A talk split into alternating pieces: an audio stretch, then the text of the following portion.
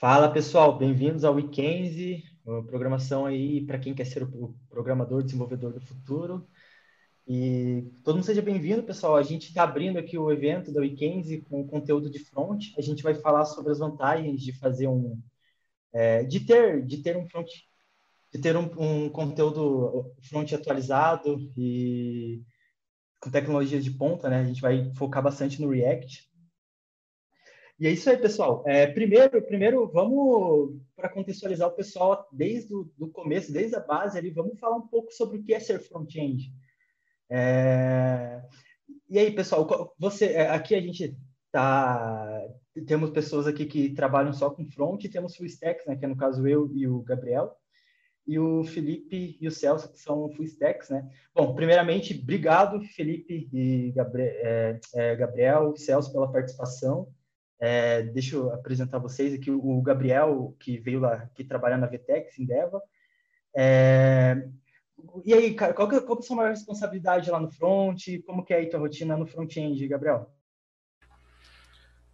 Hoje eu tenho um mix aí, né? Como eu sou full stack, né? Eu, eu geralmente estou trocando, assim. É, um tempo trabalho no back-end, outro tempo trabalho no front-end, mas eu tenho mais especialidade na parte focada em JavaScript, por exemplo, é, controle de estado, a parte mais de regras de negócio do front-end é o que eu mais toco.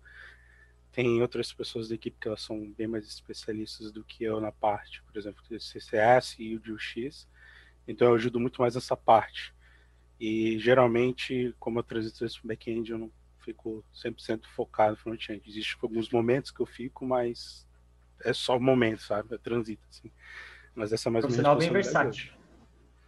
É, é, é divertido, é divertido isso. e você, Celso, como é que é lá na Bicred? Celso que veio da Bicred, aí front na Bicred, como é que é lá, cara? O que, que um front-end faz na Bicred? Então, valeu aí pelo convite, pessoal. É, então, lá na Bicred a gente trabalha com um produto que é um crédito com garantia de imóvel, né? E por trabalhar apenas com esse segmento, que é uma fintech, a gente tem vários produtos lá, todos desenvolvidos em React. Então, eu sou focado em front-end lá dentro.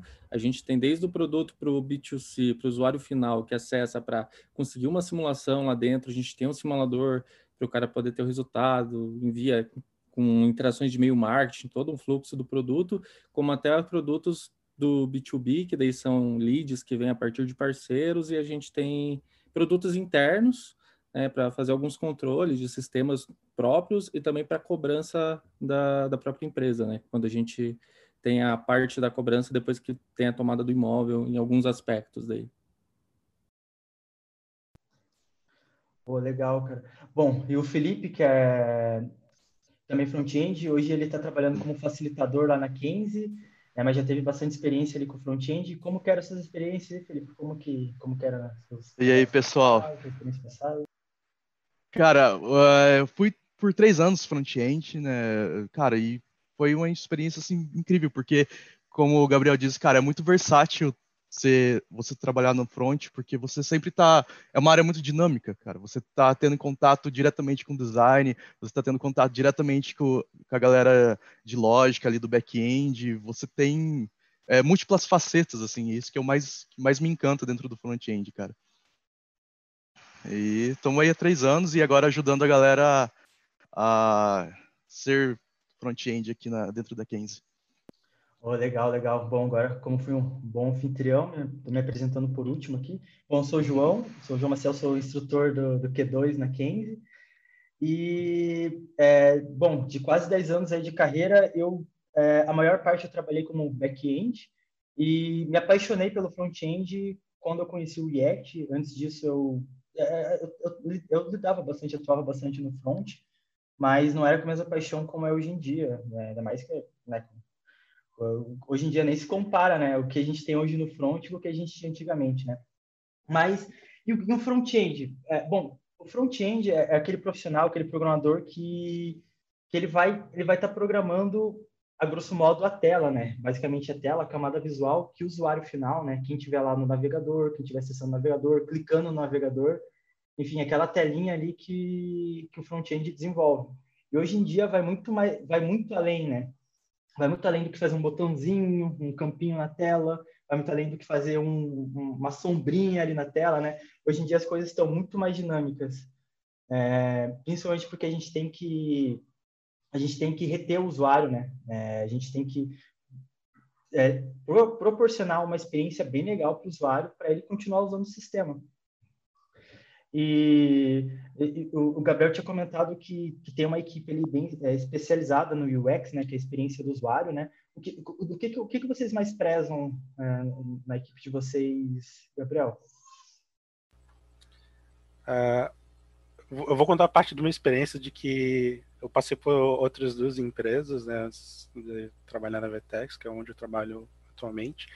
Eu passei por empresas desde que tinham pessoas que faziam parte de teste, pessoas que não, não tinha ninguém focado em UI, aí depois para um local que tinha pessoa de UI e agora com o X. Por minha experiência, isso faz muita, faz muita diferença. É, a área de UX, ela tem muitas, muitos tópicos para ser explorados e estudar, e é algo bem complexo que geralmente, se tu trabalha com UI, não quer dizer que vai chegar a pegar todo, explorar todos os tópicos e conseguir absorver eles. Então, quando alguém pega algo como X e começa a passar para essas partes e começa a desenvolver a tela, começar a pensar na experiência do usuário, começa a trazer outra visão que a gente, como técnico que desenvolve a tela, poderia até mesmo estar enviesado. Então, ter um X na equipe faz uma diferença gigantesca. Inclusive, é muito bom por causa que, como vocês têm visões diferentes, uh, um, um, X em UI, você vai ter a sua visão mais técnica um pouco enviesado por causa das soluções técnicas que tu entrega e, e o do X vai tentar trazer a melhor experiência de usuário, mas não sabendo as limitações técnicas, tem esse debate, cada um puxando do lado para saber como é que a gente vai entregar uma feature, cedendo de um lado do outro por melhor experiência do usuário e como que a gente consegue até entregar, né? A solução. Então, eu acho que o X faz uma diferença gigantesca, assim, numa equipe técnica. Pô, com certeza, cara, e é um bom ponto aí, porque mesmo no front-end, né, visão como um todo, assim, você tem um foco ali que você acha que tem um tato melhor na, é, na parte do front, né? Então, cara, na realidade eu sou um cara que é um front-end que veio muito do visual, né? Eu, por ter formação em web design, é, eu comecei muito construindo UI, fazendo interface, nada de design gráfico, né? Mais designer digital mesmo. E daí comecei a trabalhar com isso, acho que isso que me trouxe muito para o front-end. Então, hoje, uma das coisas que eu gosto muito de fazer são criar interfaces é, bem estruturadas, semânticas, com acessibilidade, né? Porque o front, igual você acabou de comentar, ele tem muitas vertentes, vai muito além do que a gente simplesmente falar que é uma divisão entre front e back ou só ser só a camada visual, né? Tem a parte que é de SEO, tem a parte que é de acessibilidade, a parte da semântica, a parte de UI, animação, né? Lógica, é, interação com o DOM. Então, a gente consegue diversificar muito nisso. Hoje, eu me vejo muito como esse profissional. Eu era muito focado nessa parte, muito com HTML e CSS, fazer muito bem isso, e hoje migrei para essa parte de React por gostar muito dessa questão de criar componentes que são reutilizáveis e a gente conseguir é, abstrair componentes, escalar eles de forma dinâmica, utilizando boas práticas, né? Então isso é muito legal de se ver a evolução que a gente teve desde pelo menos nos sete anos que eu tenho de carreira, mais ou menos, ver como cresceu e evoluiu isso. Pô, na cara, que da hora, da hora. Cara, acho que isso é um bom ponto, né, para até para o pessoal, que o pessoal que já sabe, mas eu já trabalhei com, com o Gabriel ali, quando, quando a gente junto no, na Endeavor, ali na Vtex, né? E, cara, uma das coisas bem legais, assim, que o designer lá pirava mesmo é a parte de componentização no React. Porque, assim, até, até para contextualizar melhor o pessoal, é, o React, ele, ele como o jeito que você programa, o jeito que você desenvolve um layout no, no React, ele hoje em dia tem outras outras é, bibliotecas que fazem o mesmo, né? Mas o pelo menos mainstream no mainstream foi o React foi pioneiro, né? Mas você tem uma visão mais micro do, do, do layout, né? Você começa a desenvolver um componente ali, você faz um componente que é talvez pro que é um botão ali. Você estiliza o botão, deixa ele da cor que o designer falou, depois você reaproveita esse mesmo botão em outro site. E aí isso gera padronização do layout, não dá estranheza no usuário, sabe? Às vezes o usuário vê um carnaval que tem um botão um pouquinho maior, outro menor ali, daí, sabe? Enfim, de estranheza estranheza, o usuário nem quer mais usar o sistema.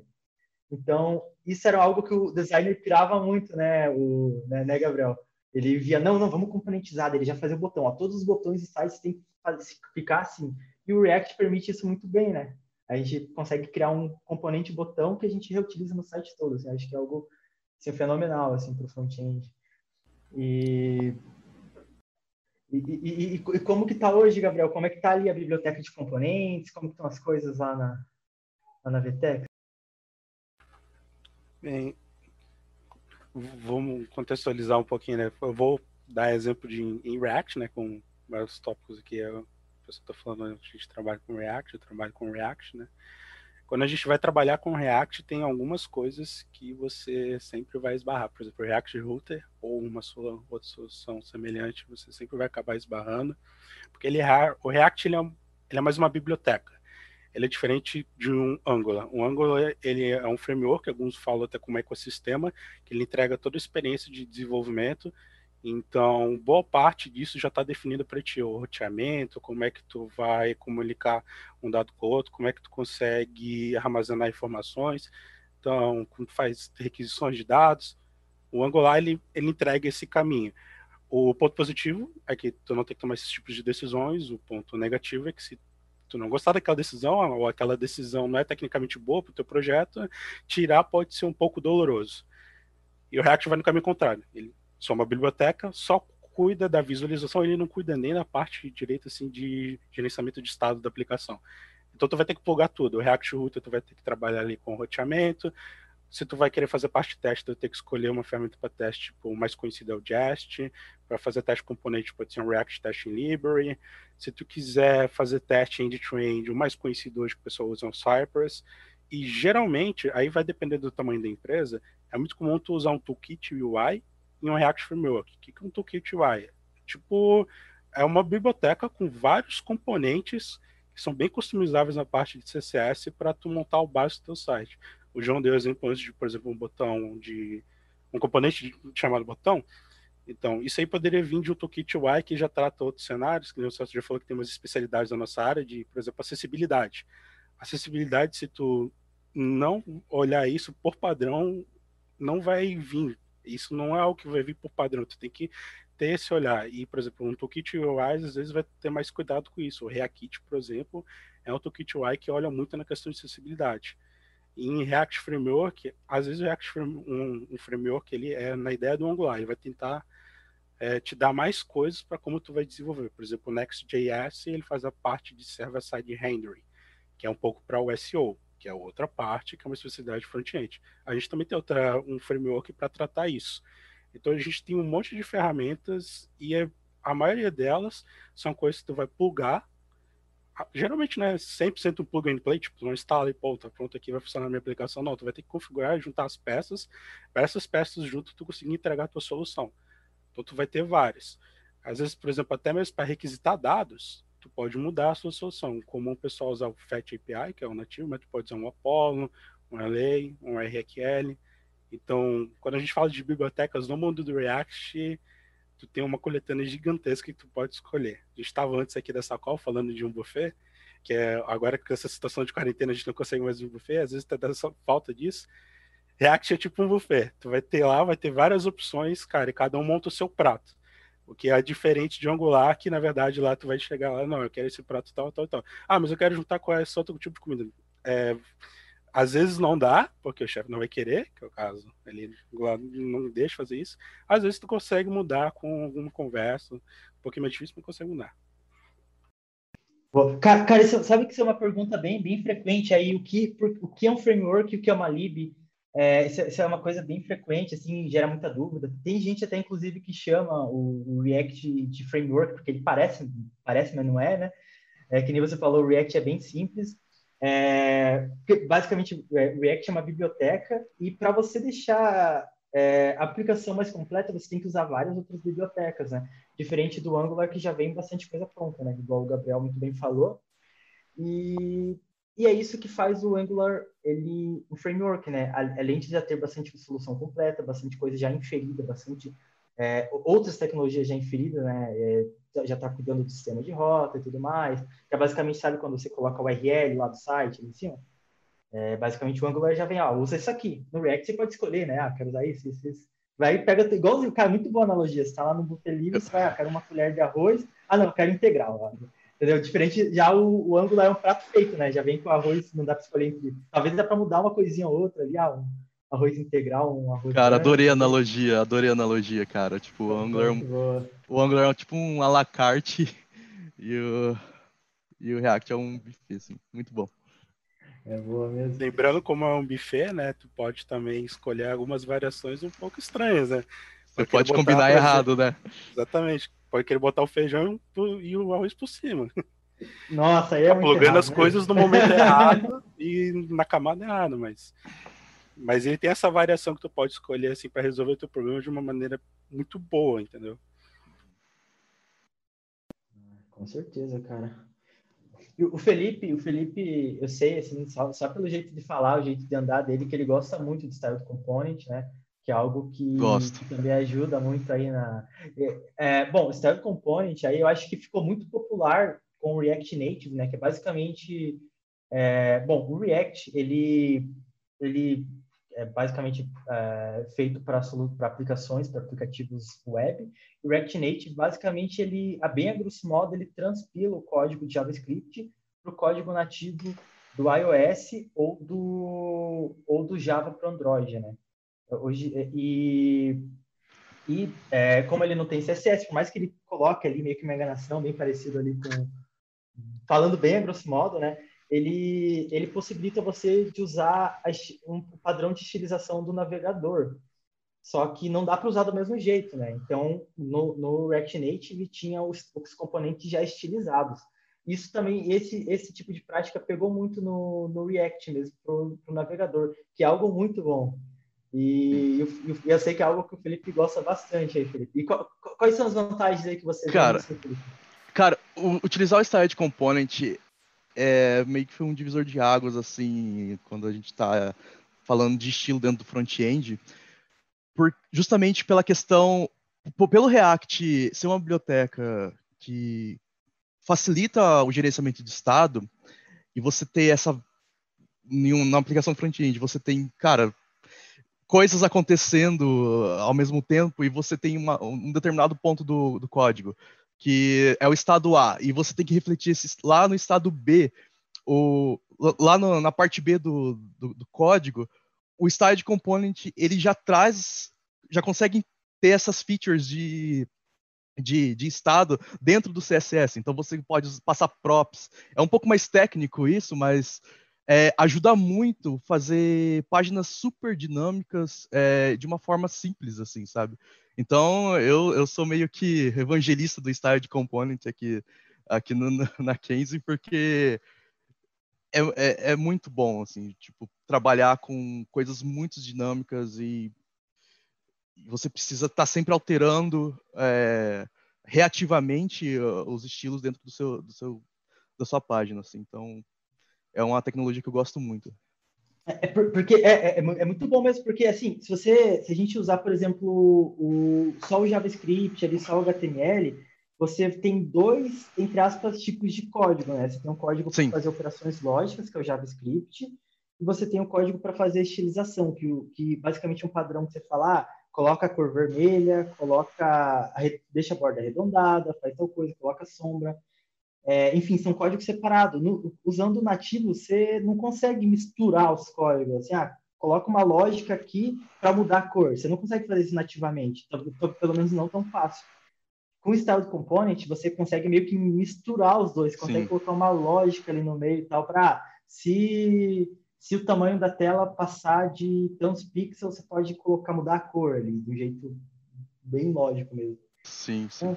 É, é... E você já, vocês já tiveram, você Celso, Gabriel, vocês já tiveram um desafio muito grande em termos de ter um estilo de uma página extremamente complexa e o, vocês utilizaram, não sei, o Style Component ou alguma outra biblioteca? Como que foi é, a experiência de trabalhar, se vocês tiveram a experiência de trabalhar com aplicações com estilos complexos, assim, o que que é, o React ajudou? Cara, é... o React, assim, usando Style Components, eu sou uma pessoa que no começo, assim, estranhava muito, né? O Style uhum. Components, não, não tava entendendo muito bem, daí você exportar os seus estilos como componentes de, de style e tal. E com o tempo ali, principalmente na Bicred, a gente tem produtos ali que ajudaram muito com isso. Com, são produtos que a gente chama de white label, né? Então a gente conseguia personalizar para principalmente para é, land pages para parceiros que cada parceiro eles tinham uma cor diferente, porque tinha que seguir a marca deles e tudo mais, o style guide deles.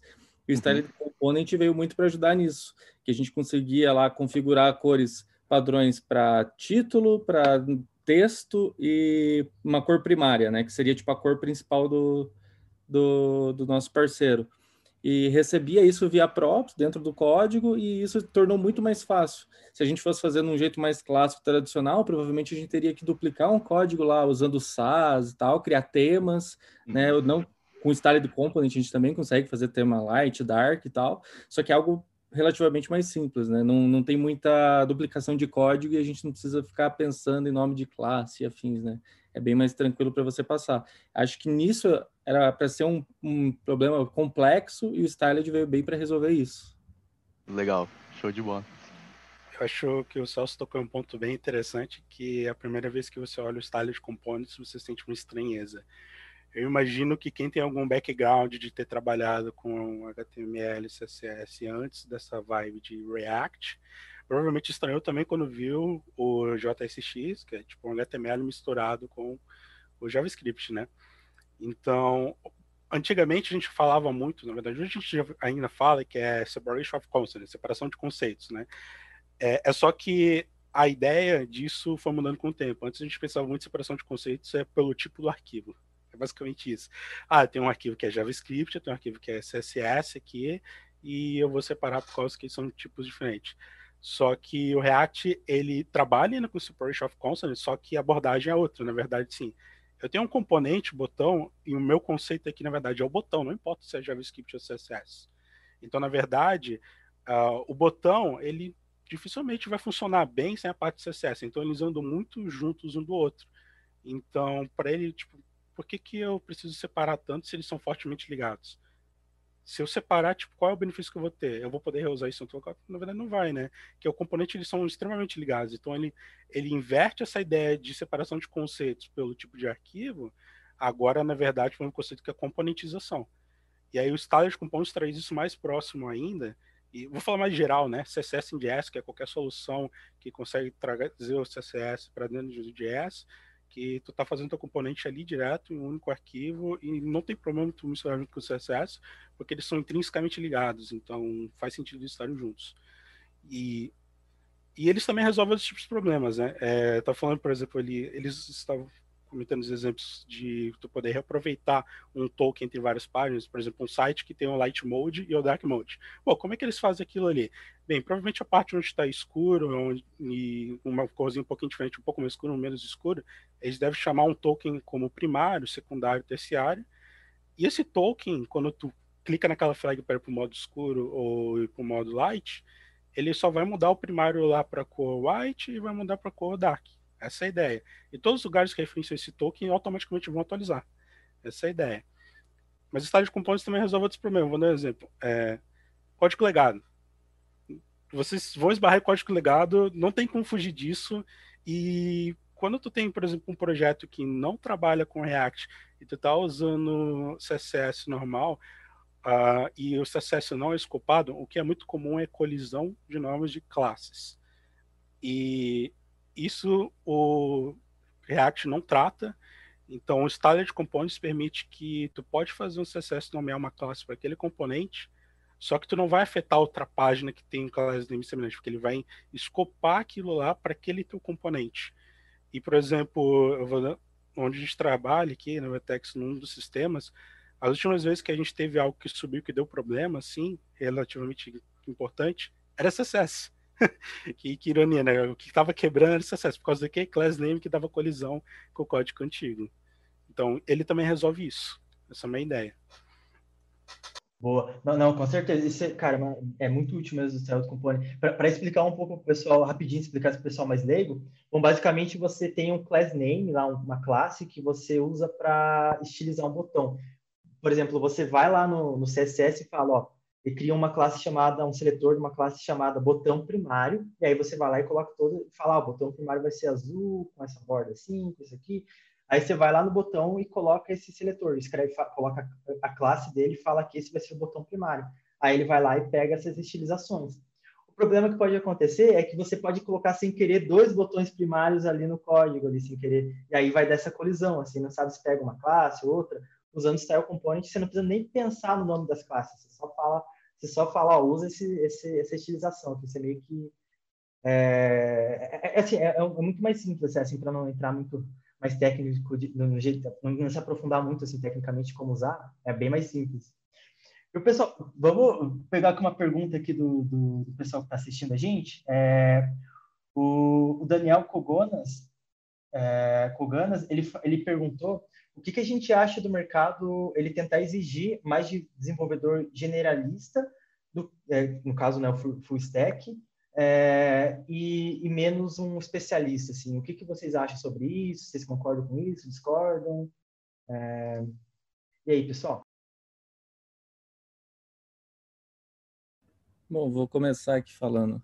É, cara, eu acho assim, o, o mercado full stack, eu acho que ele vem assim para suprir necessidades de algumas empresas, mas isso não deixa de tornar essencial a posição de um front-end especialista e de um back-end especialista dentro das empresas que é, dentro do desenvolvimento tem muitas vertentes. Se você for estudar só front-end, cara, tem um universo, uma gama inteira de frameworks, libs e outros conceitos para você poder aplicar. E com, com certeza nunca a gente vai conseguir encontrar um front-end que domine tudo muito bem, assim. É a mesma coisa que funciona no full stack, assim, no meu ponto de vista. Mas é mais assim em relação às empresas, né? Eu basicamente gosto mais desse conceito mais de especialistas para é, conseguir dividir melhor essas duas águas aí. Você, Gabriel, que sempre foi full stack, o que você acha? Bem, vamos lá.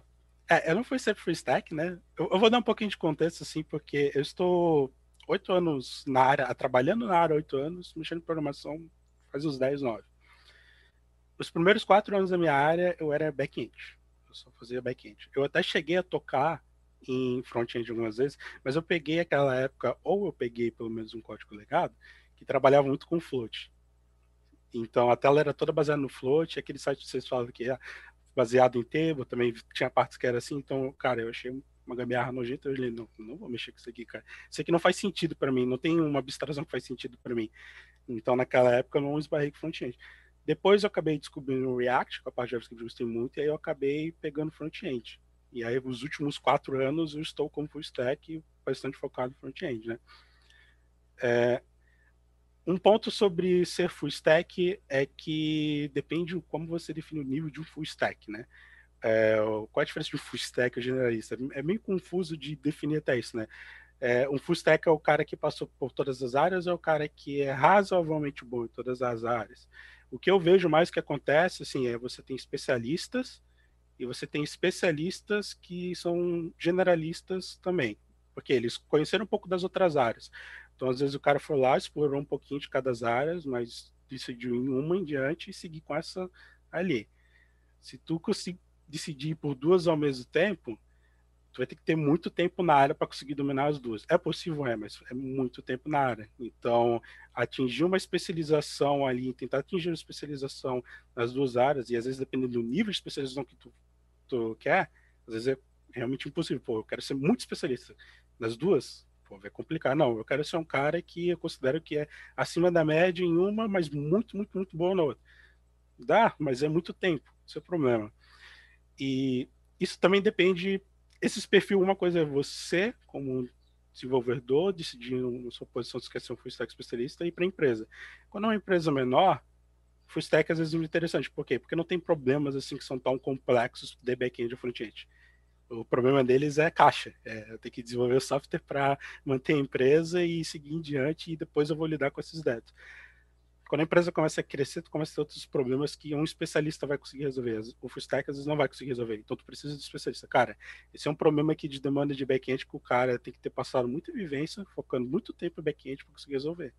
Então, se tu tá ali o tempo todo transitando entre as duas, tu não teve tempo, experiência suficiente para conseguir identificar os problemas que vai ter ali e conseguir resolver. Então, também depende do modelo da empresa, né? É, isso, não, isso é, isso é bem, bem importante, mas as coisas variam muito, assim, de empresa, sabe? Acho que o mercado, ele não é, assim, 100% padronizado, né? Acho que a gente tem a coluna dorsal meio que padronizada, mas vai muito além da, do, do da espinha dorsal, né? Vai muito além. É, realmente não, não é, a, cada uma tem uma experiência diferente, assim. É, eu também, eu comecei como back-end e depois eu, eu me identifiquei muito com front-end. E assim, é, cara, a partir do momento, acho que acho que o, o, ponto é a gente aprender a aprender, né? Porque, cara, para mim nunca teve tempo ruim, sabe? Eu tava lá no, no, no back, aí eu gostei do React, nossa, vou aprender o React. No começo eu estava me batendo um pouco no React, mas eu fiquei muito bom no React e assim, eu não esqueci do que eu já sabia no, no back-end, sabe? E, bom, bom, a gente acaba que a gente vai aprendendo ali, aprendendo aqui, isso dá, deixa a gente um profissional versátil, sabe? A gente às vezes precisa, ah, tá, tá com problema ali no time de, de back-end, a gente acaba aprendendo, a gente vai para o time de back-end, acaba aprendendo, acaba ficando bom nisso também, aprende com o resto do time, aprende com os especialistas, né? É, e, e, assim, cara, uma coisa que me dava raiva no Gabriel, que ele, ele, ele quando ele trabalhava junto, ele, ele tava lá, ele, mó bom assim, no, no, no, React, né? Eu tava, tava com foco no começo, uma parte. Quando eu tava trabalhando junto com ele, uma, época eu ficava trabalhando no front, outra no back, às vezes eu ajudava estilizando até lá o front, às vezes ia lá pro back também. E aí o back ficava falando, não, não, meu foco é o React, meu foco é o React. Daí uma vez a gente pareou para resolver um problema no back no back-end, Cara, o cara era mó bom. Eu, fiquei pensando, o cara tá escondendo o jogo aí. Tipo, o cara mó bom também no back-end, falando, não, não, meu foco é no React aqui, não sei o quê. Eu achei engraçado. É... Mas é isso. E, você, Felipe, também tem uma visão aí de você que foi front, assim, você. Cara, qual sua opinião sobre? Cara, é assim, a minha vida inteira eu fui, fui front-end, mas. E eu sempre foquei no front-end, front-end, front-end. Só que, eventualmente, já teve a necessidade de resolver é, alguns problemas pontuais no back.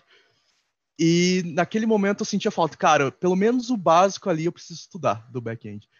É aquela coisa, eu sou especialista front, mas eu preciso ter uma noção um pouco do, do back-end para resolver determinados problemas, assim, sabe? Então eu acho que é bem essa pegada que o Celso falou. É, você foca no área, você quer ser, ser front? Beleza. É um universo gigantesco mas também é, saiba um pouco do geral, assim, do back, sabe? É, sabe como que funciona uma estrutura de back-end, como que está conversando com, com, o banco de dados, tem uma abstração, sabe?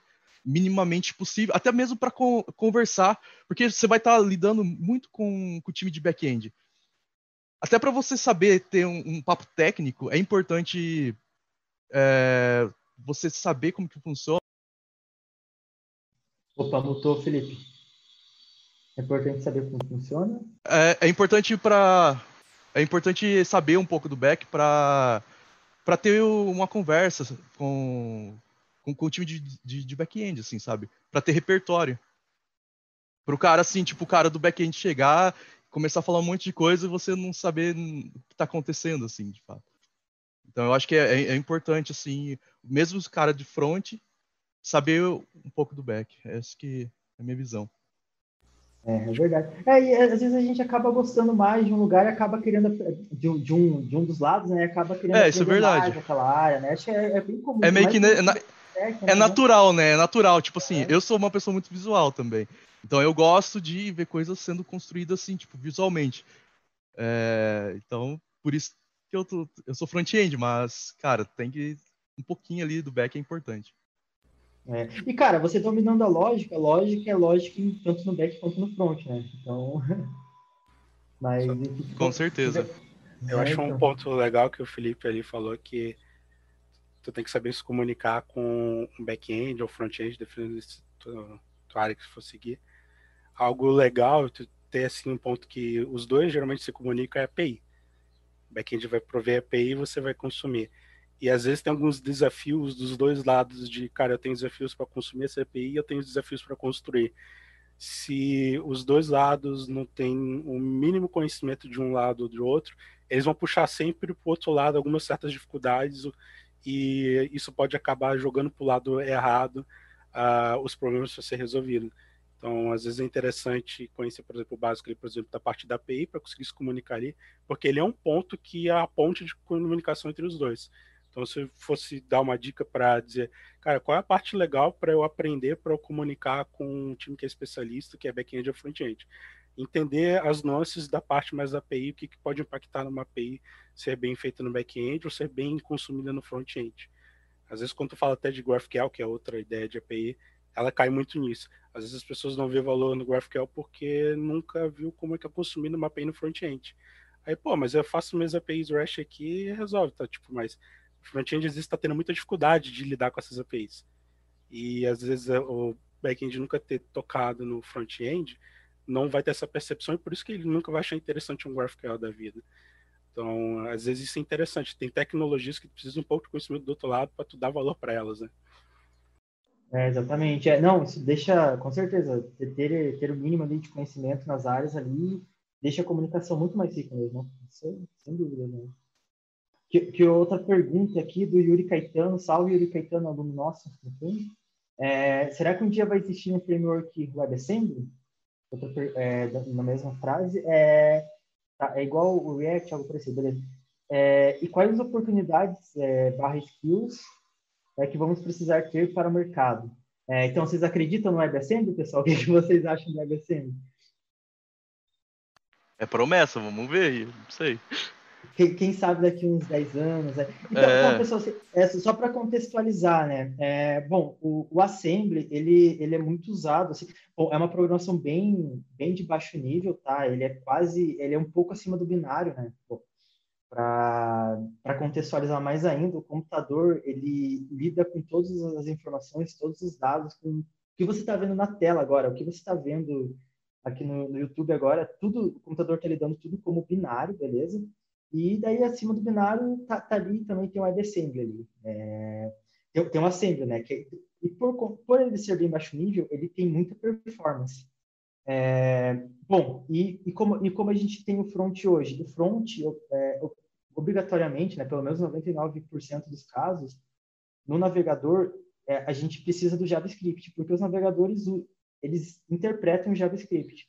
Aí saiu uma promessa aí uns quatro, cinco anos atrás de que é, logo vão ter os navegadores que vão é, ler meio que uma adaptação, vão interpretar, vão compilar, na verdade, é, uma adaptação do assembly, só que para o navegador entender. Lá vai ter as estilizações, enfim, uma linguagem bem baixo nível que o navegador vai usar.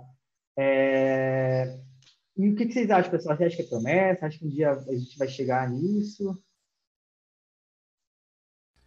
Eu acho que é uma pergunta muito complexa. É, é, às vezes quando se faz pergunta assim, imagina que, por exemplo, a gente conseguia responder, mas ele depende de muitos fatores. E o que eu poderia dizer, por exemplo, de WebAssembly do que eu sei? Eu vi, eu trabalhei um tempo com C Sharp, meus primeiros quatro anos ali com C Sharp, e hoje tem a promessa do Razor, que é, Blazor, desculpa, com Blazor, que ele consegue trabalhar com WebAssembly. Só que você tem muitos outros desafios além do que uma linguagem compilar para o front-end. Por exemplo, primeiro tem que otimizar. O JavaScript é muito otimizado. É, tu consegue fazer um código JavaScript muito performático, por quê? Porque a galera que trabalha no compilador JavaScript, na V8, eles estão fazendo um ótimo trabalho, porque é uma linguagem que tem muito mercado. Então, é mais fator porque eles têm que trabalhar e ter que eles vão ter muitos dados para embasar as decisões deles de como utilizar o JavaScript. E o que eu posso dizer uma coisa é, tem algumas palestras no nosso JavaScript, por exemplo, como array é difícil de deixar otimizado no JavaScript, é muito difícil. Que como tu pode ter vários tipos de dados diferentes, é algo difícil. Agora, quando tu vai para um linguagem tipo C Sharp, C Sharp, é, tu pode definir um array e ele vai ser só de inteiros, então é mais fácil customizar. Só que ainda tem várias outras coisas que tem que usar e o ecossistema. Então, por exemplo, hoje a solução de C Sharp WebAssembly, ela é muito lenta comparada às outras. Ela é muito, muito lenta. E ela é muito grande, assim. É, por exemplo, são, eu não lembro quantos megas que era lá, mas eram alguns megas só para poder fazer um Hello World com a versão do WebAssembly C Sharp, e que não é algo interessante para hoje em dia. Nós, a gente tem outros tipos de serviços front-end que isso não escala bem. E também tem ecossistema. Cara, de React eu não falei só algumas bibliotecas ali, eu falei muitas poucas. O ecossistema é muito gigante. Então é muito mais engajamento da comunidade. Então, eu não diria que é um fator técnico que vai decidir aquilo lá, mas o engajamento da comunidade e pessoas que estão à frente disso. Às vezes depende muito mais das pessoas. Pessoas que são muito engajadas com aquela tecnologia, que estão apostando bastante aquilo e conseguem trazer outras pessoas junto com ela, é isso talvez que vai decidir mais. Então, se eu fosse dizer alguma coisa, seria pela comunidade, enxergar a comunidade. Isso é que vai fazer aí seguir em frente. É, isso é verdade. É, viu, isso, isso que o, o Gabriel pegou um ponto bem importante ali dele falar vários megas para fazer um Hello World. É, e por que que, por que que isso acontece, pessoal? Porque quando a gente acessa um site, o que que acontece? O navegador, ele baixa todo o código do site, pro, ele baixa, assim, quando você acessa uma URL, o que que ele faz? Pega o servidor e fala assim, ó, manda, manda aí, manda aí, manda aí. E ele pega e baixa o código, baixa o HTML, baixa, o CSS, baixa tudo, e aí começa a interpretar e aparece como mágica ali, visualmente, a tela para você. No WebAssembly teria que fazer a mesma coisa, mas além disso, ia isso ia ser compilado, né? E geralmente, e, é, e, e, pelo que o Gabriel falou, seria um compilado bem grande para fazer algo mínimo. Então, é, eu também acho que tem bastante limitações ainda. Minha opinião é que eu acho difícil pegar, se, se, e ainda se pegar ainda, eu acho que vai, sim, o React vai, com, vai transpilar para o WebSM, então a gente, vai, a gente vai continuar escrevendo JavaScript. Então, eu acho é, que esse acho... vai ser o futuro, cara. Vai ter ali um cara no meio que vai transpilar. O pra, tipo... Desculpa, desculpa, vai falar. Uh, imagina, vai... eu acho que esse vai ser, vai ser o pulo do gato, cara. Vai ter. Pra gente mesmo, pro desenvolvedor, não vai mudar muita coisa, eu acho. Mas pode mudar a infraestrutura interna ali, mas. O João, na verdade, ele pegou um assunto, eu acompanhei uma live da galera do React, do Cotin, e eles já pensaram e reescrever partes do React com Rust. Então, na verdade, essa posição dele, que é bem interessante, já está cogitada. É, o motivo de escolher Rust é que a Rust é uma linguagem assim para escrever mais baixo nível, ela é muito mais performática. É muito por causa do garbage collector que não existe em Rust e JavaScript tem. É, garbage collector é algo muito mais baixo nível de linguagem para aprender, mas o ponto é, isso é algo muito custoso. A maioria das linguagens de mainstream todas elas têm o garbage collector, ou tu tem que gerenciar as coisas na mão, o que é muito perigoso, muito perigoso ser assim. Tu pode fazer memória líquida muito fácil em ser. E o Rush resolve isso. Então, por exemplo, pode ser nicho. Por exemplo, eu estou usando React em JavaScript, mas por baixo ele é em Rust. É a mesma coisa que a galera Python. Python, vou dar um spoiler quem acha que Python é rápido. Python não é rápido. Python é uma linguagem muito lenta. Só que a galera trabalha com Python e AI e essas outras coisas, e data science, e assim, pô, mas é muito rápido aqui. É, as bibliotecas que Python usa são feitas em C++ e dá bind para Python. Então, é, essa é a ideia também. Pode ser nicho. Tu pode consumir alguma coisa que é feita em outra linguagem, com MSM, que resolve um problema específico, por exemplo, CSS, questão da GPU, de usar GPU para fazer renderizações, fazer cálculos muito rápido. Então, ele pode resolver nichos também. Se eu fosse apostar algo, eu diria isso. A WebAssembly, ele pode surgir, como eu, por exemplo, eu apostei muito em Rush, que ele pode resolver nichos. É, é um bom ponto mesmo. E você, Celso, já tem opinião formada sobre? O que, que você acha aí do, do futuro do, do front-end? Cara, não tenho muito uma opinião formada sobre isso. Eu acho que ainda é uma promessa, mas vou muito na vibe de vocês também, que acho que pode vir para melhorar alguns aspectos e, igual o Felipe falou, que acho que para a gente não vai mudar muito no, na hora de desenvolver mesmo.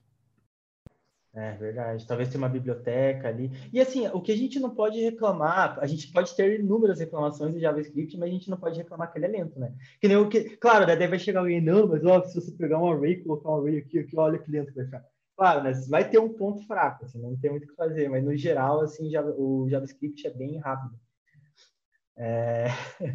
Mas, é, vendo outra pergunta aqui, é, do Júlio Losovei, é, qual o conselho que a gente daria para quem está começando agora na área de front-end? E aí, pessoal, qual o conselho que vocês dariam? E aí, Celso, você que começou já no front? Então, cara, eu o conselho que eu daria para a pessoa que está começando se aproximar muito da área visual de UX e UI e ter né, uma mentalidade, talvez, que front-end não é só JavaScript, né? Hoje a gente está focando muito em React e tudo mais, mas vai muito além disso. Então, que o cara consegue construir interfaces, talvez até sem JavaScript, que não necessariamente o React, não necessariamente o Angular, mas talvez o cara consiga usar um boilerplate, criar do zero HTML e CSS dele e fazer interações que o JavaScript faria direto até com CSS. Então, é estudar muito essa parte de linguagem de marcação antes de partir para o JavaScript, mas sempre estar tá alinhado muito com o visual. Eu acho que esse é o principal ponto para o cara que quer se tornar especialista em front-end. Assim. Boa. Eu também, cara, tipo, se eu fosse dar uma dica, cara, foca no fundamento. Fundamento, JavaScript, HTML, CSS. Quebre muita cabeça ali, para depois, quando você entrar numa biblioteca como React, você vai ver um, um novo mundo, assim. E, esse novo mundo não vai ser mágico, porque pode, pode acontecer o engano da pessoa nunca ter tido nenhum contato com o desenvolvimento front-end, pular essa etapa do JavaScript puro e já cair dentro de um framework e a pessoa ficar meio que refém daquele framework. Isso pode ser um grande erro. Então eu recomendo, cara, fundamentos: HTML, JavaScript, CSS. Bastante do ponto do Felipe ali, reiterar umas coisas, por exemplo, que falou de fundamentos e às vezes ficar refém de framework. É, às vezes é comum quando tu ganha um framework que entrega muita coisa para ti, por exemplo, tu não precisar saber bem JavaScript para fazer front-end. Isso é comum. É... Sim, eu já fui refém disso. É, e, por exemplo, acontece ao contrário no React. Eu já vi às vezes muita gente que, por exemplo, não mexia muito com front, era back-end, mas usava um framework no front, aí teve que mexer com React, achava React ruim. Aí tu vê as críticas, tava reclamando de JavaScript, não tava reclamando de React. Pô, tem que fazer isso aqui, mas, cara, isso é só JavaScript, essa parte. Esse trecho de código só tá fazendo JavaScript. Então, tem algumas bibliotecas que exigem que tu conheça mais fundamento para trabalhar bem com elas. E o React é um desses. Às vezes, jQuery é mais ainda, por exemplo, porque tu vai ter que conhecer do DOM. Se tu não conhecer do DOM, vai ser antiperformático. O React te abstrai tudo isso. Uh, eu vou dar um exemplo do jQuery ali, que o jQuery, é, antigamente o pessoal, para conseguir otimizar um pouco as interações na tela, eles precisavam fazer o que a gente chama de event delegation. Tu tem uma tabela e tu quer clicar em qualquer item da tabela. Se tu botar um evento em cada um dos itens, essa tabela tem 500 itens, tu tem 500 eventos na tela. Event delegation é tu botar só um evento na tabela inteira e quando tu clicar em um item, jogar para um trecho de código que é responsável por aquele item. E React faz isso por baixo dos panos. A gente, a gente vincula uma função mas o React está fazendo isso por baixo dos panos. Então, por isso que às vezes o fundamento, dependendo do que tu precisa, é precisa muito mais conhecer os fundamentos. Se eu fosse dar mais uma dica é que você tem que achar o que você gosta dos tópicos de programação. A gente tem muitos tópicos. Celso reiterou no começo que tem muitas áreas em front-end. E o quanto antes tu ir explorando elas e tu descobrir, pô, cara, essa aqui que eu gosto, estudar ela vai ser muito mais fácil. Por quê? Porque tu vai gostar de estudar e tu vai conseguir pegar o teu tempo livre, por exemplo, investir nisso e tu não vai se sentir incomodado. É diferente, tem coisas que tu tem que estudar, pô, pô cara, mais duas horas naquilo lá. Tu começa já a pensar, então, tipo, isso às vezes atrapalha. Então, no começo, se tu descobrir que tu gosta, é muito interessante, porque isso vai acelerar o teu estudo. Eventualmente, tu vai ter que estudar coisas que não gosta que são necessárias para tua área, não tem como fugir disso. Só que depois que tu pegou o caminho para se tornar mais especialista, tu já sabe as dores. Cara, eu já sei que quando eu não estava conseguindo resolver esse tipo de problema naquela tecnologia, naquele tipo de tópico, eu recorria a esses tipos de canais de comunicação, esses locais, para aprender. E aí eu vou conseguir me virar melhor nesse novo tópico que eu não sou tão bom e eu nem gosto. É aquele do aprender aprender, né? Com certeza, aprender aprender é a chave. Assim, eu concordo muito, assim, fundamentos de JavaScript, aprende ali até sendo um pouco mais específico, aprende muito método de array, cara, aprende muito método de array, que eu acho que é o pulo do gato ali na, nas bibliotecas de, de, principalmente o React, né, usa muito método de array. É, então, quando você estiver estudando, lembre-se desse nome, método de array.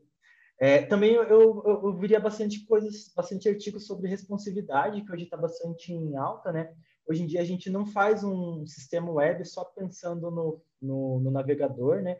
A gente já pensa que boa parte da, da, do, dos usuários vão acessar pelo celular, o tablet. Então a gente já pensa assim, ele responder de acordo com, com o tamanho da tela, né? Então acho que responsividade também ia ser legal. com certeza fundamentos, assim, fundamentos acho que é o, o principal. Concordo muito sim, com vocês. É, Aí a, a Franciele Cristine, também aluna nossa, ela, ela perguntou, a pergunta dela foi, é ser super especializado em uma área bom ou ruim? Tipo UX ou UI? É... E aí, pessoal, ser super especializado, o que, que vocês acham? Ser um, aquele especialista lá, especialista especialista, que todo mundo fala assim, ah, não, esse cara aí sabe tudo de UX, sabe tudo de UI, o que, que vocês acham sobre? Olha, é, quando, eu, quando eu penso num cara que é super especialista, isso vai depender um pouco, às vezes, da soft skill da pessoa. É claro que ser um super, super especialista é bom para você, você tem ótimas skills técnicas e consegue resolver os problemas. Só que a pessoa tem que entender muito do contexto que ela está inserida. Se eu estou trabalhando para um site, por exemplo, e-commerce, que e-commerce, quando tu tem evento de Black Friday ali, pode considerar que vai ter, sei lá, 1 milhão, 10 milhões de pedidos no dia. Tu vai ter que otimizar as coisas no nível para atender isso, que tu vai ter que ser muito especialista para fazer isso. Só que toda vez que tu otimiza alguma coisa nesse nível, tu vai estar tá degradando outras coisas, por exemplo, legibilidade, simplicidade, então tu pode estar tá degradando outras coisas. E tu está fazendo isso em prol para atender uma demanda que é, eu preciso atender 10 milhões de aquisições um dia e essa tela aqui não está conseguindo lidar com isso. Se você é sobre especialista consegue fazer isso, agora tu vai para um caso que tu está fazendo o sistema aqui, vamos fazer o sistema interno, que uma pessoa do nosso time financeiro vai utilizar. É, é uma pessoa só que está acessando teu site. Se tu otimizar o código naquele nível lá, tu vai estar tá deixando complexo vai estar tá pegando todo o teu tempo que se você é um especialista, você é caro também, investindo no local errado. Inclusive, se você é muito especialista, botou tanto tempo ali, se outra pessoa que for tentar mexer ali não é super especialista, ela vai ter dificuldade de mexer naquilo ali, tu deixou complexo à toa. Porque não está dando benefício, é só um usuário. Isso não trouxe benefícios. Então eu diria, ser especialista é sim muito bom, só tem que saber o contexto para você não aplicar essas técnicas super avançadas que você tem em lugar que não precisa aplicar elas. Então seria isso. É, eu acho muito legal essa, essa palavra aí que o Gabriel usou, contexto, porque eu acho que é o mais importante nesse sentido, quando o cara é especialista. Realmente, esse lance de criar complexidade, se o cara for no micro ali, deixar da melhor forma possível performar o site, seja o que for o sistema, outras pessoas que não são, realmente vai acabar prejudicando.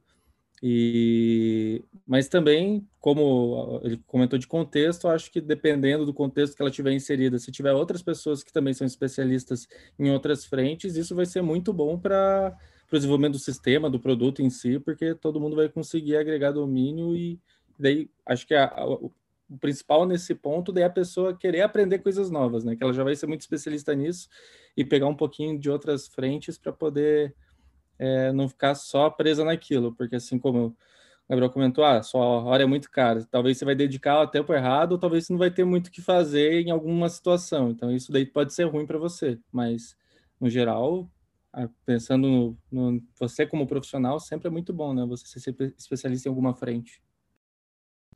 É. É, com certeza. Assim, eu já, já trabalhei bastante em startup, né? É, agora, o que eu acho é é, que aquilo, que, aquilo que eles comentaram, concordo muito. Às vezes, você sendo super especialista, às vezes você perde um pouco da versatilidade. E às vezes, por conta do mercado mesmo, as, as empresas precisam muito de velocidade. Então, às vezes, a empresa é, prefere testar algo rápido para tentar já errar rápido, para ver se não for aquilo, já tentar outra coisa. E às vezes você está especializado em algo assim, e se a empresa precisar mudar para uma outra coisa, você não tiver aquela especialidade ali, entendeu? Pode, pode prejudicar um pouco a tua carreira, sabe? Então, por isso que eu acho que ser super especialista às vezes não é o melhor caminho. Claro, tudo depende do contexto, igual foi muito bem dito, mas eu, eu preferiria ter ganhar um pouco mais de versatilidade, perder um pouco de especialidade do que por, por conta dessa velocidade, né? Que, que daria. E aí, Felipe? Cara, eu uh, repetindo assim aquela aquela ideia, tipo, eu acho muito importante a pessoa se especializar em algo mas ela nunca se isolar na sua especialidade. Eu acho que assim, tipo, tem que ter um pouco de equilíbrio. É, você escolhe uma área, vai muito a fundo nela, mas sempre está acompanhando meio que por cima outras áreas, assim, principalmente áreas correlatas à sua. Então, por exemplo, se você é um cara de UX uh, e de UI, cara, seja o cara mais especialista possível, mas ter, tem um pouco de visão, assim, das coisas que estão bem próximas é, de você e não deixa, é, não, não fique cego em, em relação a essas outras coisas que está acontecendo, sabe? Porque eventualmente pode rolar uma mudança de contexto e você precisar subir, é, voltar e descer em outra, se especializar em outro, outra área, assim, sabe? Então acho que um equilíbrio entre essas, entre uh, o generalista e o especialista acho que é, é uma boa, uma boa estratégia, assim, até como posicionamento de mercado. Boa, boa. Não, com certeza. concordo também. É, temos um pouco mais de 12, de, de 10 minutos aqui. Temos, tem bastante pergunta aqui. O João Pacheco, outro aluno nosso, ele perguntou perguntou para o Felipe, especificamente o Felipe, ali, ó, é, o que seria melhor, Style Component, SAS ou SSS? Cara, eu, eu não trabalhei muito com SAS. É, eu trabalhei mais assim com CSS puro e o Inside Component. Eu sei que o SAS tem umas coisas bem legais para fazer. É, tipo, dá para você escopar contexto do, ali no CSS, uh, enfim, fazer umas coisas bem interessantes. Mas dentro do mundo do React, eu sempre opto por style, style de component, justamente é, pelos aqueles pontos que a gente comentou. É, você consegue trabalhar com estado de estilo de uma forma muito integrada uh, com o React. Assim, você faz componentes estilizados, sabe? Então é meio que você está colocando na, na, na, mesma linguagem, no mesmo, no mesmo, no mesmo nível assim, de intimidade o estilo e a sua lógica. Então eu sempre gosto e opto por, por side component quando toco algum projeto do, do React. Boa. O Dionísio Júnior fez uma pergunta muito boa aqui. É, na nossa opinião, é, o Full Stack é a melhor entrada para conhecer o mundo da programação? E aí, pessoal, o que, que vocês acham? Será que é a melhor entrada, assim, para conhecer conhecer bem para ver o que gosta, o que prefere. É, eu acho interessante, cara. Eu acho você ter uma visão do todo para ver o que, que você gosta mais, onde você gosta mais de jogar, e você, por afinidade, escolhe um lado. Eu acho interessante. Para tanto para o front não ser uma caixa preta quando você está no back, quanto para o back não ser uma caixa preta quando você está no, ban, no, no front. Acho que é legal o, o desenvolvedor júnior já ter essa noção assim do todo. É, eu acho que é uma boa porta de entrada também. Né? O cara é, já não já fica mais naquele equilíbrio né, que a gente estava conversando há pouco ali, do cara já conhecer um pouquinho de todo o sistema, como funciona o front e o back, para daí, se for o caso de seguir uma especialidade, o cara sabe bem o que, o que é melhor. É bem esse ponto mesmo. Eu concordo, pessoal. Acho que eu diria que é uma das melhores seria full stack mesmo. Você pode até virar um especialista depois, né? Não quer dizer que você entrou com full stack, você tem que ser full stack sempre. Então, então de carreira pode mudar. E eu acho que full stack ele abre mais portas para você conseguir descobrir o que você gosta. Claro que alguém pode, ah, eu caí como back-end e eu já descobri que eu gosto de back-end, pode acontecer, mas como full stack, tem menos chance desse caminho ali que é 50-50, tu cair talvez do lado errado e depois tu ter que trocar, né? Concordo, concordo mesmo. Assim, claro, é um exemplo ali da Kenzie, tem muitos alunos ali que já se apaixonam pelo React e falam, não, é isso que eu quero fazer da vida, né? Mas às vezes vai conhece Python ali no, no, trimestre depois, acaba gostando também, né? E às vezes pode até falar, não, agora eu quero ser deck, né? Ou às vezes, não, eu quero fazer os dois. Não, mas é realmente, assim, o, além de tudo, também abre mais portas de oportunidade mesmo, de achar, de achar vagas ali, você começando como full stack, né? Eu acho que é a melhor opção mesmo para começar, Dionísio. É, o, Luiz, o Luiz Milek, ele perguntou se adianta saber renderizar, mas não saber o que está renderizando. Eu, eu achei um pouco peculiar essa pergunta. Eu, eu, eu acho que até consegui entender, assim, talvez, ah, é, eu sei escrever código, mas não sei o que está acontecendo ali num todo para estar tá gerando aquele código ali. Assim, adiantar, adianta, mas acho que é bom saber ali, procurar sempre se aprofundar no conhecimento, saber o porquê que está renderizando, o que, que acontece ali quando eu escrevo um código do JSX, né, que, que, que, o React usa bastante, que até o Gabriel falou ali e tal. E aí, pessoal, o que, que vocês acham ali do, de estar tá de estar tá conhecendo cada vez mais a fundo? Vocês acham que adianta ou às vezes saber general e saber que codando o que você codou apareceu na tela tá bom? É, eu acho que é bem importante você saber o que está acontecendo, né? Mas acho que isso vem muito daí, acho que um pouco de conceito, padronização, né, do código. Por exemplo, a pessoa sabendo se organizar e criando uma estrutura de projeto bem organizada, como acho que grandes projetos, a maioria dos projetos que eu vejo, pelo menos que eu trabalho, é baseado em separação de, de componentes em containers e components. E isso já ajuda você a entender quando você cria uma página, uma visualização, algo maior, e quando você cria componentes no escopo menor. Então, como que você vai construindo essas telas? Acho que é, se for mais ou menos essa pegada, acho que precisa pensar um pouquinho melhor para entender isso. Com certeza, saber assim, mais a fundo a tecnologia e tudo mais te abre várias, é, te, te, te, dá assim, um leque de, de habilidades até, eu diria, que, que faz você fazer um, um, um, um código melhor, código mais otimizado, um código que outras pessoas conseguem entender. Então, acho que é sempre bom saber bem a fundo a tecnologia, viu? Vai fazer bom para a carreira também. Acho que você não vai perder nada assim estudando, vale a pena. É, o Rafael, Sa, Rafael Salles. É, salve, galera. Salve, Rafael Salles. É, o que vocês acham sobre o estudo de estrutura de dados e algoritmos para o front-end? Para um desenvolvedor front-end, você acha que é importante é, ter um estudo ali de estrutura de dados, algoritmos? O que, que vocês acham? Interessante essa pergunta, bem interessante. É, eu acho que, ao menos, front-end hoje exige um menos de conhecimento de estruturas de dados e algoritmos. Ele exige menos.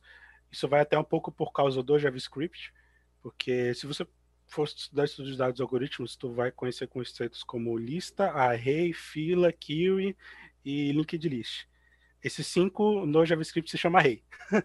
você junta os cinco conceitos em um só. Então, como tudo se resolve com, só com arrays e objects, geralmente no JavaScript, isso faz com que as soluções sejam guiadas para isso. Só que se tu quiser entender como otimizar algo, saber como às vezes uma coisa funciona debaixo dos panos muito bem, tu vai ter que entender estrutura de dados e algoritmos. Eu vou dar o exemplo do React. Como é que o React funciona debaixo dos panos? O React funciona com uma árvore.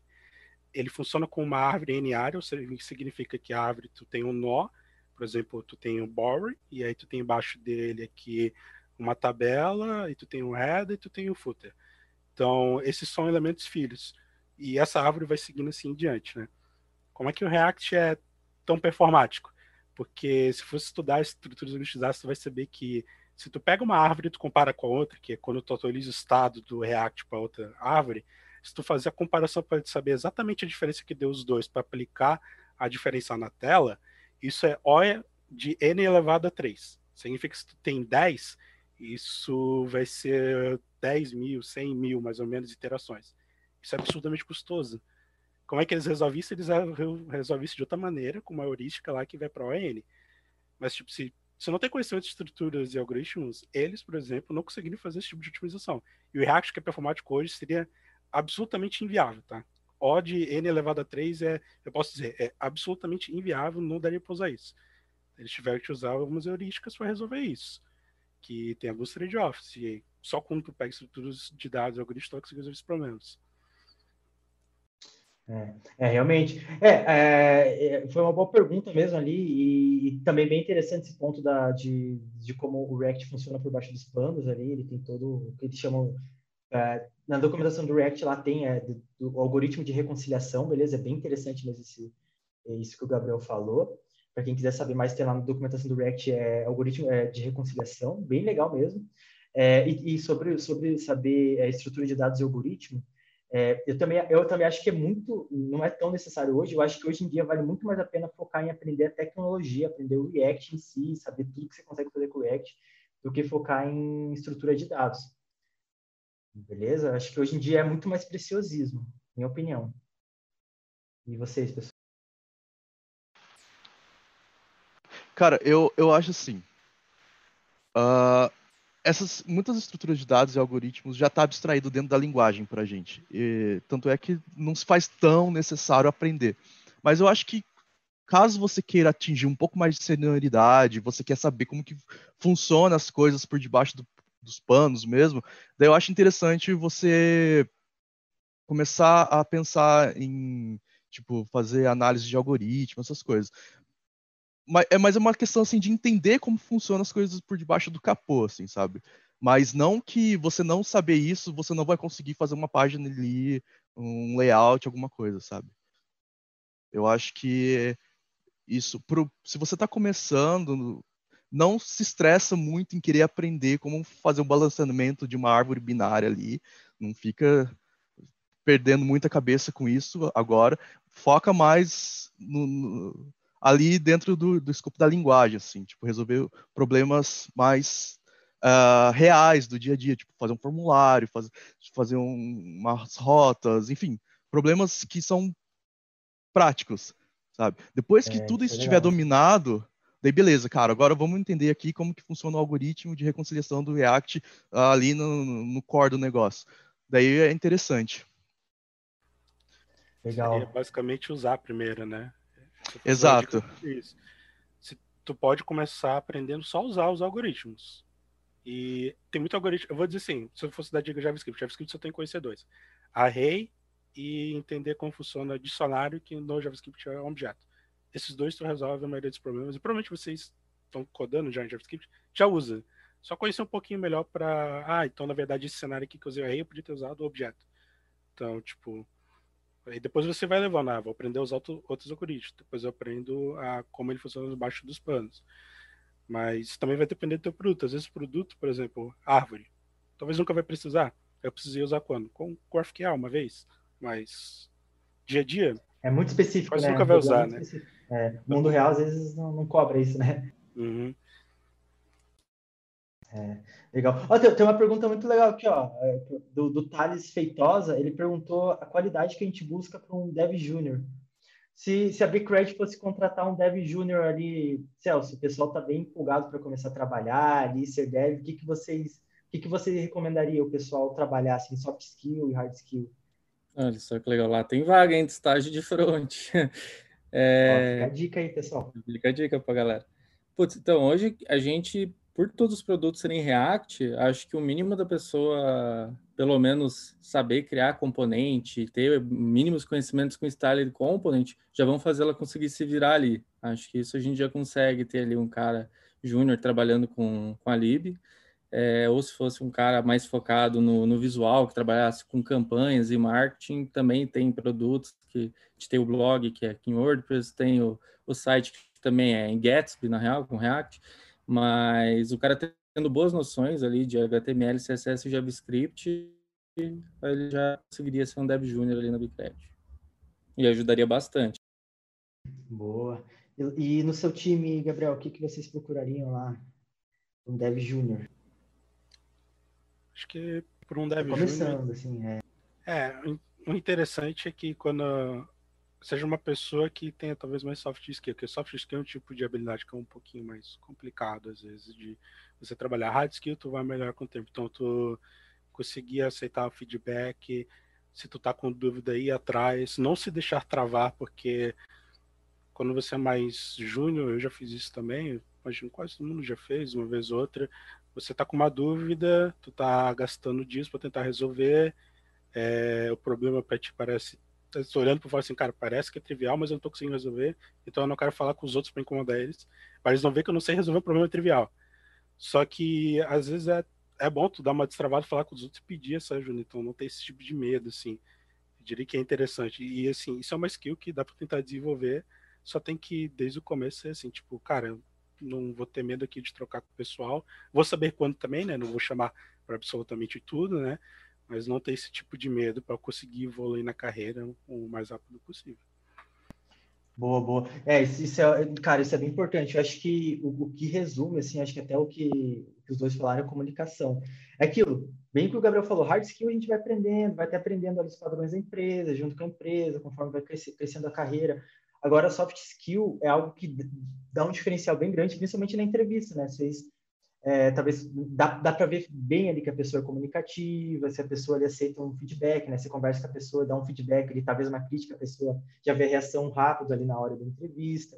Então é importante. É uma coisa assim que tá, tá, tá bem até alinhado assim com a, com a Kenzie, porque a gente cobra bastante comunicação, a gente está sempre incentivando o pessoal é, a ser comunicativo, a, a, a gente tem bastante flexibilidade desde que tenha comunicação E é assim que é o mercado de trabalho, né, pessoal? Às vezes a gente, às vezes a pessoa vai atrás ali, mas se ela for comunicativa, avisou antes que vai atrasar, uma, é, já avisou, deixou o time alinhado que talvez atrase ali por causa de um problema técnico, um pessoal de vez em quando, né? Então é bem mais é bem mais fácil relevar, né? Até para o time já ir se programando, né? Com certeza, pessoal.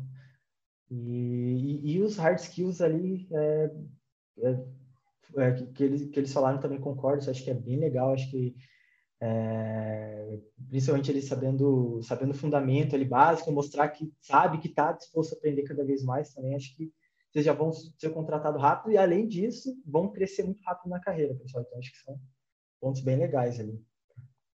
É, pessoal, a gente tem dois minutos. Acho que, desculpa, pessoal, não, não, deu tempo de responder todo mundo, mas foram muito boas as perguntas. Aí, obrigado pela participação no chat. Obrigado também vocês de novo, assim, obrigado por, por, por terem vindo, por terem, é, por estar participando aí da, da conversa. Espero que vocês apareçam mais vezes aí. Acho que foi bem legal, super produtivo. E e aí, Gabriel, quer deixar algum recado? Quer deixar aí um, um recado motivacional aí para o pessoal focar na carreira? O que, que você. Eu diria aquilo que eu falei antes, né? Acho que você gosta da área, que descobrindo isso, as coisas vão ficar mais fáceis com o tempo. O começo sempre é difícil, tá? Então, quem está iniciando assim, cara, o começo é a parte mais difícil. Né? Eu imagino que isso em qualquer carreira. O começo é a parte mais difícil. Então, é, tá engajado no começo que depois as coisas vão desenrolar melhor. Isso é questão um pouquinho de tempo mesmo. Legal, legal. E aí, Celso, quer deixar um recado? Boa. Não, a galera também, igual o Gabriel aí falou, é sempre difícil no começo. É, não, não fiquem assustados quando vocês verem muita coisa, que isso é normal, mas também front-end, como eu já falei antes, não é só JavaScript, é bom ter os fundamentos. JavaScript é algo super poderoso hoje que tem evoluído muito nos últimos anos. Então, foquem no fundamental para depois irem para o JavaScript que vocês vão ter só sucesso. Boa, boa, com certeza, pessoal. Sei o pessoal assim tá do lado da 15 tá, nossos alunos estão doidos para começar na área e é, uma coisa também, ó, deixar um recado aí, pessoal, para quem está começando a estudar, é, vocês vão lembrar dessas palavras. Foquem bastante em testes automatizados. Eu sempre falo isso para minha turma para focar bastante em teste automatizado, porque isso vai te dar um diferencial. Cara, porque, por exemplo, é, alguns dos nossos alunos já conseguem, já estão trabalhando na área, estão é, fazendo é, trabalho de, de, seis horas, e eles já, já chegaram trabalhando na área fazendo teste automatizado. Cara, eu nunca vi isso na minha vida. Então, assim, é, nunca vi gente já começando, primeira oportunidade de emprego, já fazendo teste em Jest. Então, assim, até... Então, assim, é algo que eu fico até orgulhoso, assim, de ver os alunos ouvindo, assim, o que eu falo. Então, ó, Fica a dica aí, ó. Esses alunos que estão na 15 estão, vão crescer super rápido porque lembraram disso que eu falei. Lembre de teste automatizado. Então, isso aí foi o recado que eu queria passar Oi? Quem dera tivesse sido assim no começo. É, o perfil, assim, não só desenvolvedor de front-end, mas um perfil de desenvolvedor, você tem que estar sempre com cabeça aberta para novos desafios, sempre estar buscando, pesquisando. Vocês têm que ser, você tem que ser muito autônomo tipo, no sentido de buscar conhecimento. E eu acho que é isso, você combinar é, a vontade, a curiosidade de ser desenvolvedor e ter uma rotina de estudo, ter dedicação e ter paciência, principalmente no começo. É, você tem que ter muita paciência de que as coisas não vão ser construídas assim da noite para o dia. Demora anos para a gente chegar num patamar que a gente julga ser bom, assim. Mas, cara, não desista, assim, tipo, com paciência e perseverança a gente, a gente consegue chegar no, no, nos lugares que a gente quer, assim. Com certeza. A área de desenvolvimento é muito promissora, então vale muito a pena insistir, Sim. insistir, insistir. Vocês vão se deparar com bastante bug, que vocês vão demorar para corrigir, vão se deparar Sim. com bastante erro, que vai demorar para achar a solução. Mas persistência, pessoal, é muito boa. O céu é o limite, assim, para a carreira de Sim. dev, tá? Então, continuem firme, pessoal, que vale a pena. Boa, pessoal. Obrigadão aí, obrigadão pelo, pelo, pela participação. E é isso aí, pessoal. Valeu, galera. Valeu. Até mais, pessoal. Valeu, pessoal. Valeu, galera.